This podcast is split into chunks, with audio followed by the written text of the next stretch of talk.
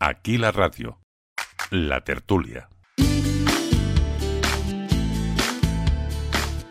¿Qué tal? Bienvenidos a este nuevo episodio del podcast Aquí la Radio, el podcast de guía de la radio que hacemos Luis Segarra y Pedro Gaviz. ¿Qué tal Luis? Desde Tabayuelas, ¿cómo Pues estás? aquí eh, en cuarentena, como, como todo el mundo, metidito en casa y procurando que la, que la estufa no falle y, y de calor.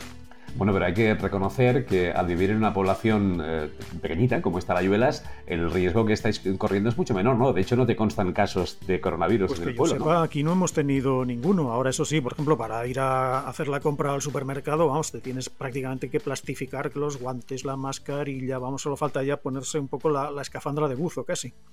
Pero bueno, todo, todo sea por la, por la prevención. Lo cierto, no obstante, Luis, es que realmente está cambiando mucho el paradigma del mundo de la radio, de la comunicación, todo esto del, del COVID-19. Eh, han salido muchas historias de radios eh, comunitarias, de radios, ya, no, ya ni siquiera comunitarias, de radios de, de bloque de pisos, ¿no? O, de, o, o balconeras, Sí. ¿no?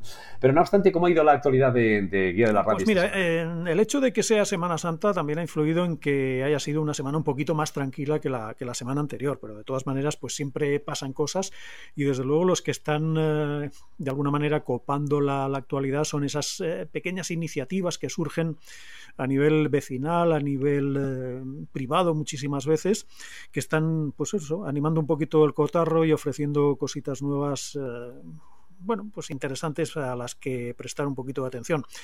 Eh, podríamos hablar de alguna de ellas, si te parece, algunas de las más destacadas, de las muchísimas, porque prácticamente si cada día surgen tres, cuatro, cinco en, en diferentes puntos de España. Y algunas muy simpáticas mientras preparábamos los audios eh, y el guion para, para, hacer este podcast, porque en eso sí somos ortodoxos ¿eh? y nosotros nos preparamos los guiones, no los improvisamos. Me ha hecho pues muchísima gracia escuchar una, imagino que te refieres a esa, que es la de la de Radio Rivera Concordia, ¿no? ¿De dónde, de dónde procede Pues mira, el nombre lo toma precisamente de la calle Concordia de Urense, que es donde está eh, esta pequeña iniciativa, y es de las más eh, divertidas, las más pequeñitas quizá también, pero realmente a, a, a mí me, me, provoca muchísima ternura, porque esto lo ha puesto en marcha un señor que tiene 90 años, que se llama Julio Rivera, y que, bueno, debe ser un amante de la radio de, toda la vida y que esta situación de, confinamiento pues le ha dado la, oportunidad de, de, montar una cosita así en, en plano online en su casa, que solo emite una hora al día, pero que yo me imagino que este abuelete se lo tiene que pasar en grande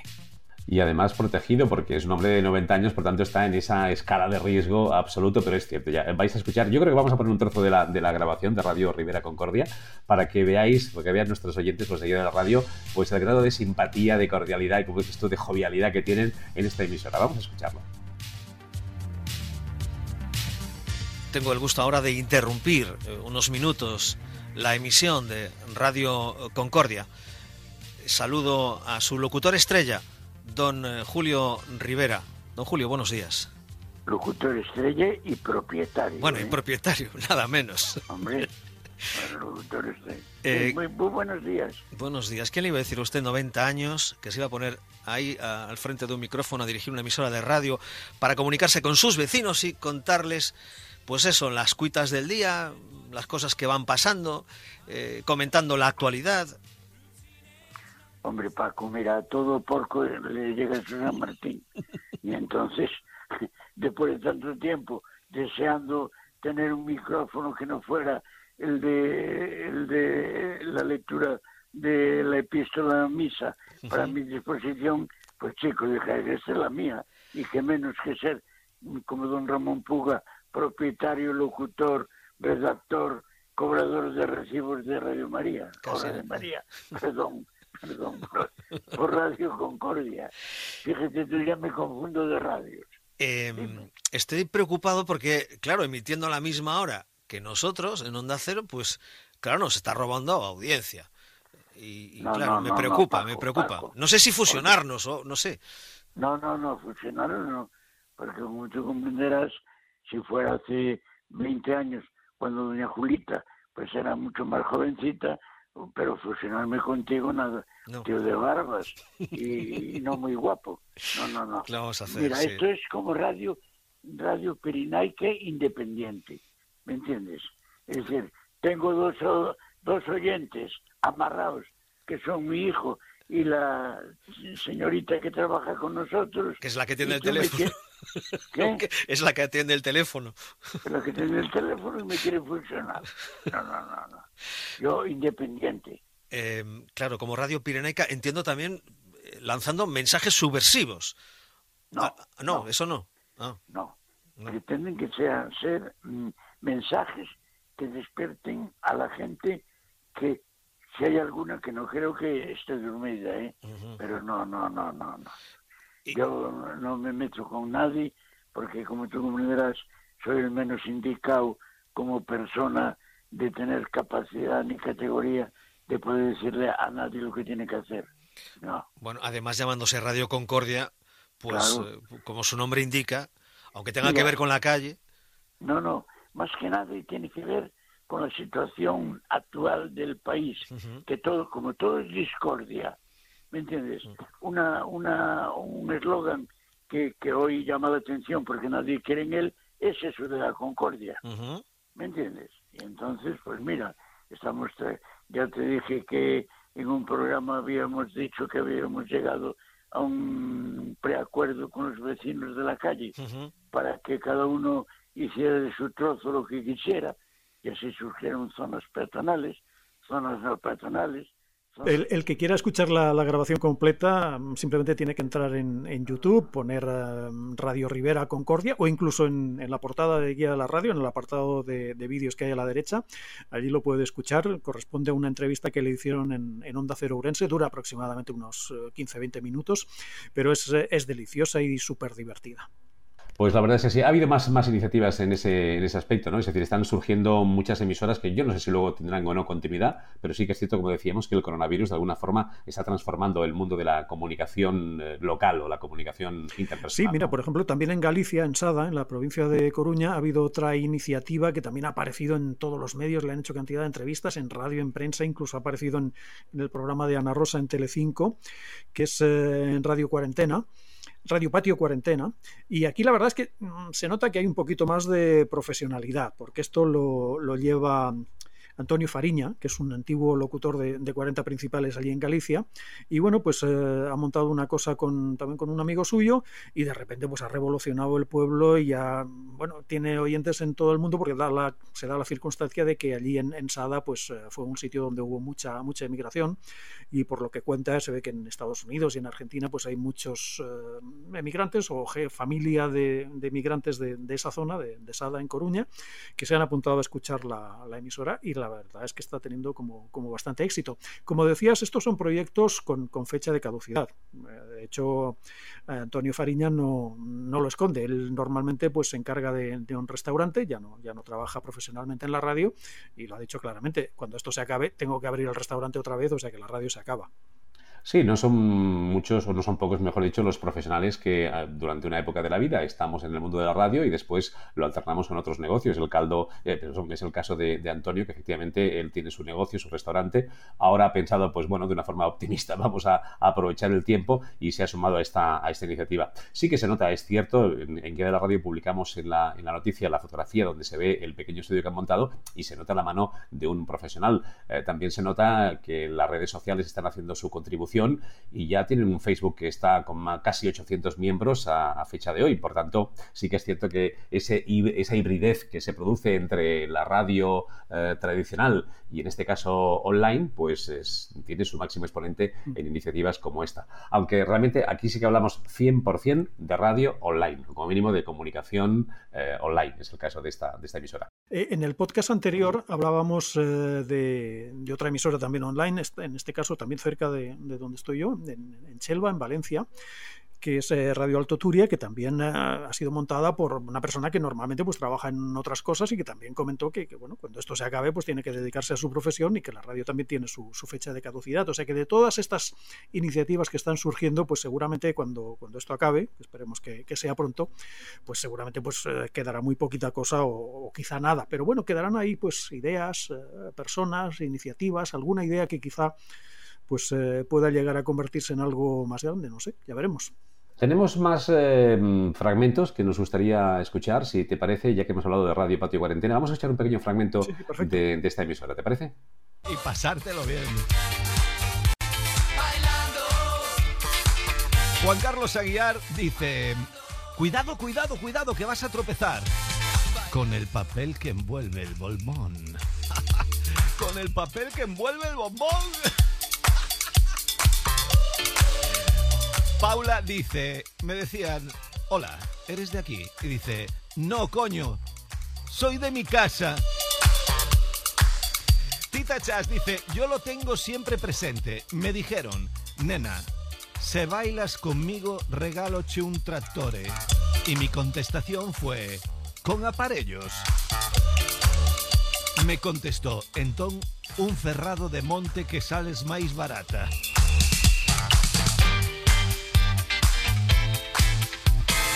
Marcos Sada dicía, eu ligaba pouco, era máis ben por cansino.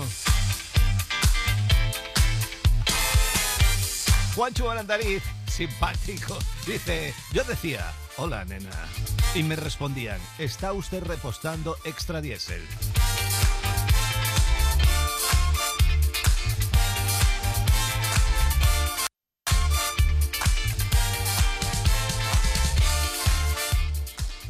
Tardes, veciños e veciñas de Sada. Boas tardes, Radio Cuarentena. Hoxe quería pedirvos el aire de la calle, de los delincuentes. Ánimo. Pues aquí lo tienes. Este es el aire de la calle, hoy fresquito. La banda, los delincuentes en Radio Patio. Yo me levanto temprano y me pongo a trabajar. Con mi guitarra en la mano yo nunca paro de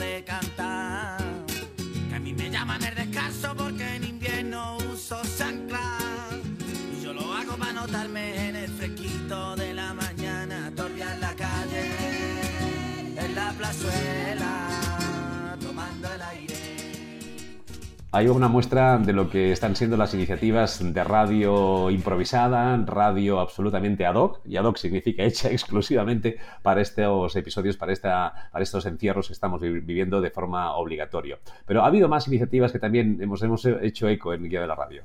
Sí, hay otro caso realmente divertido de una emisora que, que no conocía ni yo, imagínate, que se supone que debo estar ah, más o menos al día de todo lo que pasa.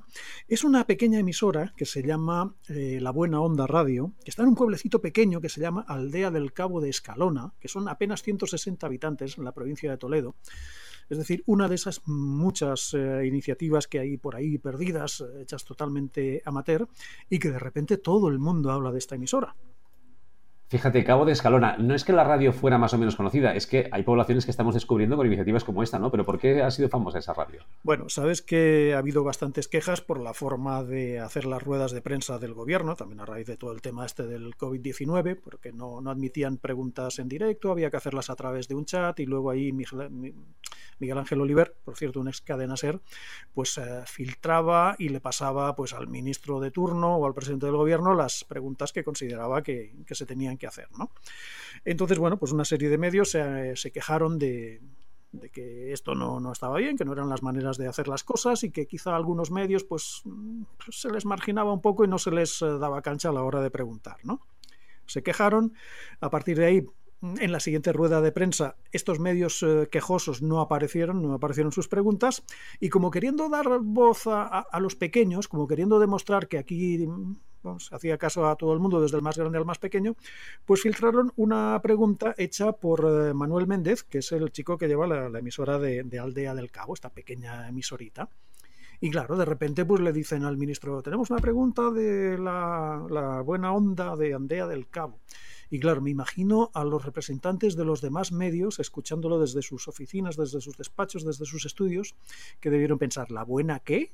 ¿Estos quiénes son? ¿De dónde han salido? La emisora de radio La Buena Onda le pregunta al ministro de Sanidad. Desde algunas agencias de medios de comunicación extranjeras comunican que el recuento de personas fallecidas en España no es el correcto, que puede ser superior. ¿Qué es lo que tiene que decir sobre esta cuestión?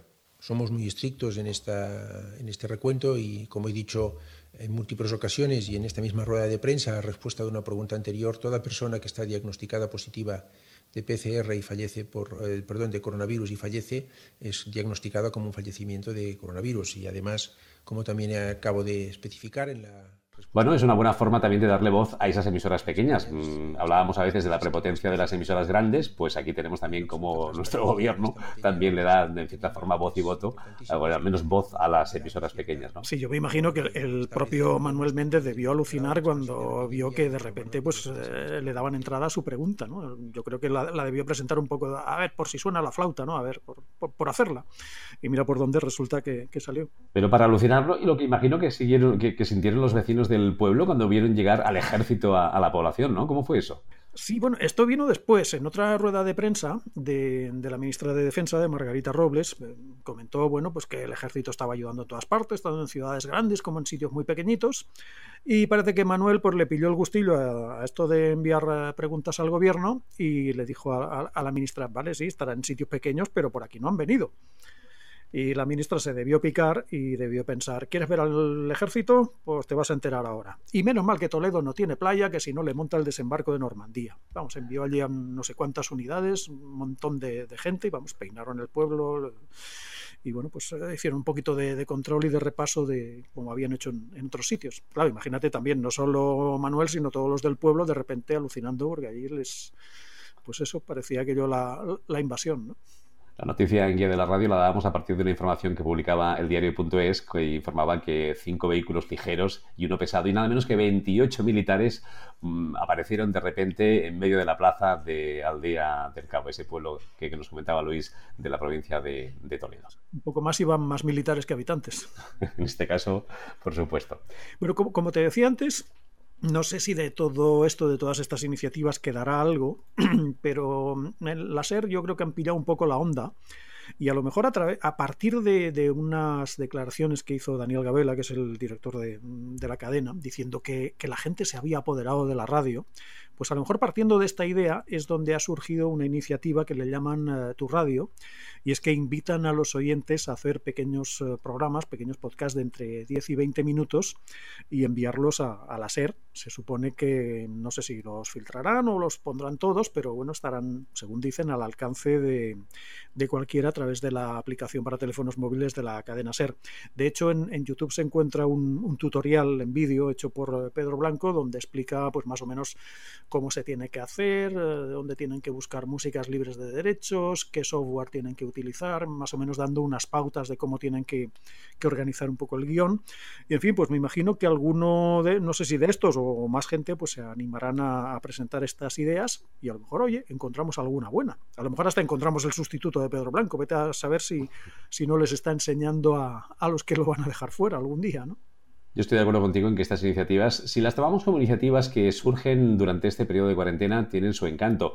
Eh, también es cierto que muchas de estas iniciativas van a descubrir vocación por parte de muchos chavales o gente que de alguna forma aún no había descubierto este mundo de la comunicación. Lo que va a ser difícil es que con tanta iniciativa y tanta pequeña radio, al final lo que tengan es lo interesante, que es una, masa crítica y por tanto una audiencia, ¿no? Es decir, nos vamos a encontrar con muchas iniciativas con, masas de audiencia de papá, mamá y el abuelito.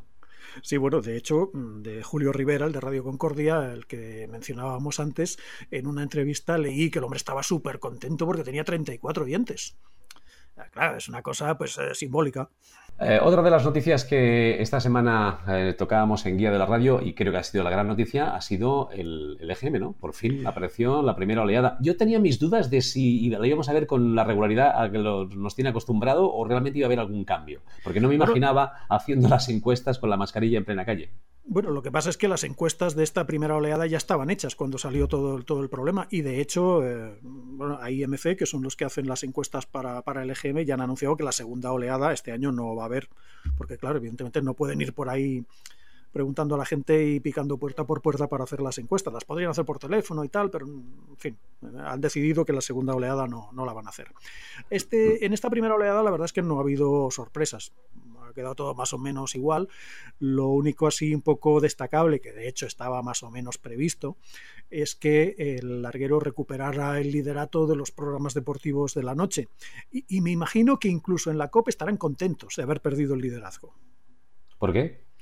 Pues porque la dirección de la cadena había prometido al equipo de, del partidazo una prima de 600.000 euros a repartir entre todos si mantenían si mantenían el liderazgo y entre que, bueno, toda la crisis económica provocada por todo el tema este y la, la pérdida de publicidad, pues el ahorrarse esos 600.000 euros creo que les viene bastante bien. Yo creo que al final también hay un componente de marketing en toda esta mm, liturgia, ¿no? De quién gana, quién pierde, próxima oleada, ponemos tu puesto en peligro pero de alguna forma también hace que, bueno, que el liderazgo pues se vaya alternando y está bien que la SER de repente deje de ser líder para volver a recuperar ese liderazgo y también de alguna forma hacer noticia, ¿no? Uh -huh. Yo no sé hasta qué punto 25.000 oyentes pues son relativamente importantes en, en, la cifra final, pero si tenemos en cuenta que la SER habla de una audiencia de casi 700, casi 800.000 oyentes, pues bueno, no deja de ser un dato realmente interesante, ¿no? Uh -huh. Sí, no, desde luego. Lo que pasa es que, bueno, pues son diferencias relativamente pequeñas que en una oleada pueden decantarse hacia un lado o decantarse hacia el otro. Y como son así como representativas, que no es una cosa realmente exhaustiva, pues a veces da resultados como, como muy curiosos. Yo recuerdo cuando estaba JJ Santos haciendo el primer toque en Onda Cero, recuerdo que comentaba el resultado de, de un EGM, todo empreñado el hombre, porque el resultado que según los datos del EGM, en La Rioja no tenía ningún oyente. Dice, ¿cómo es posible que Onda Cero no tenga ningún oyente en La Rioja? Dice, vale que puedan ser pocos, pero ninguno es imposible. Bueno, no hay que olvidar eh, cómo se hacen las encuestas del, EGM, es decir, se hace un, muestreo que muchas veces es imposible que en comarcas con pocos habitantes pues puedan tener una representación importante.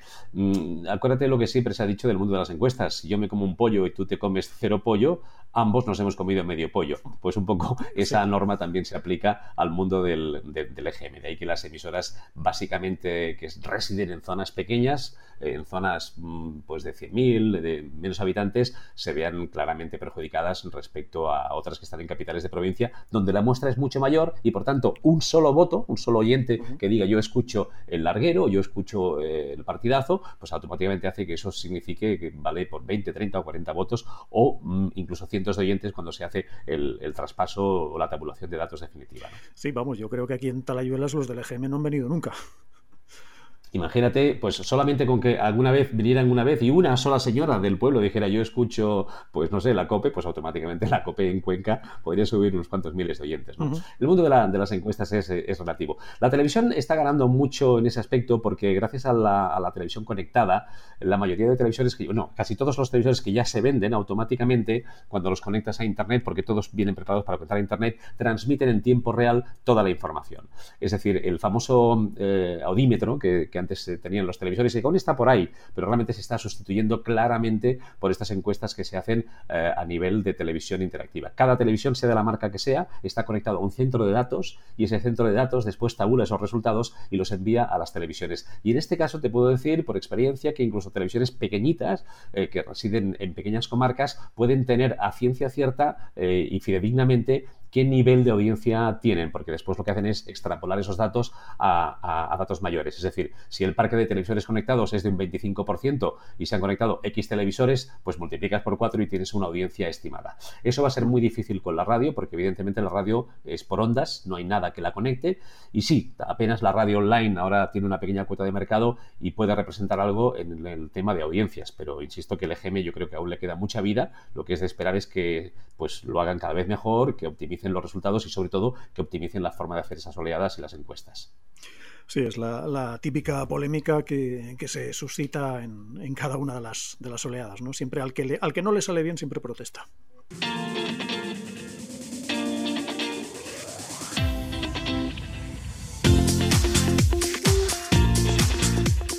Bueno, Andalucía siempre es noticia en el mundo de la radio, ¿no, Luis?